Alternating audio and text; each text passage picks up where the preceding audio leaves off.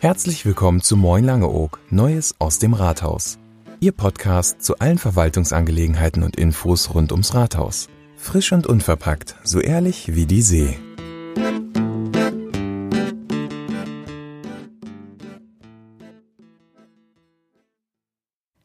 Liebe Langeogerinnen und Langeoger, Seit mehr als zehn Jahren wird über die Zukunft unseres Kurviertels kontrovers diskutiert.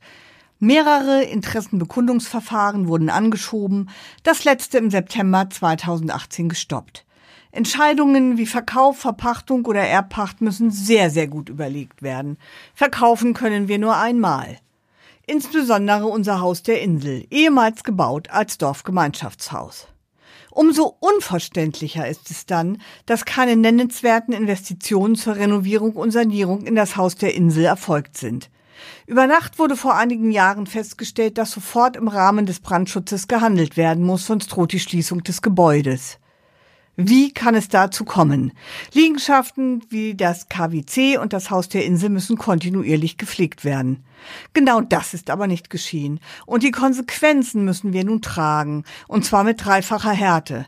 Zum einen müssen wir den Entschuldungsvertrag erfüllen, in dem eindeutig formuliert ist, dass wir eigenes Vermögen einsetzen müssen. Eigenes Vermögen lässt sich im gebotenen Zeitraum meist nur durch Verkäufe generieren. Zum anderen weist der Tourismus Langeoog einen Investitionsstau von mehr als 20 Millionen Euro auf. Dieses Geld kann nicht erwirtschaftet werden.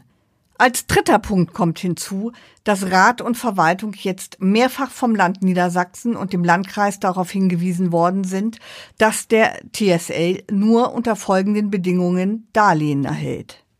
Erstens Reduktion der Liegenschaften, damit die Kosten nicht weiter auflaufen. Zweitens, ein Konzept, das nachweislich darstellt, dass die vorhandenen Liegenschaften wirtschaftlich geführt werden.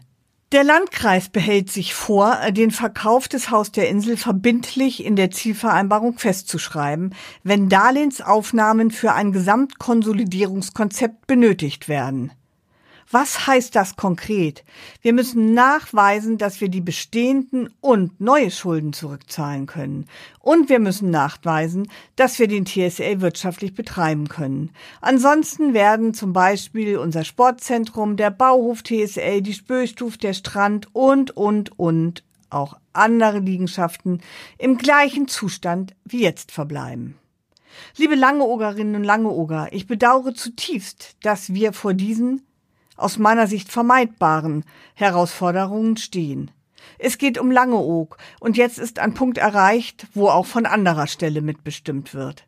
Am 26.11.2020 um 18.30 Uhr findet im HDI eine öffentliche Ratssitzung statt, bei der Ihnen anhand von Berechnungen aufgezeigt wird, wo der TSA steht, aber auch, wo die bisherigen Erlöse von Verkäufen verblieben sind. Ihre Gelder.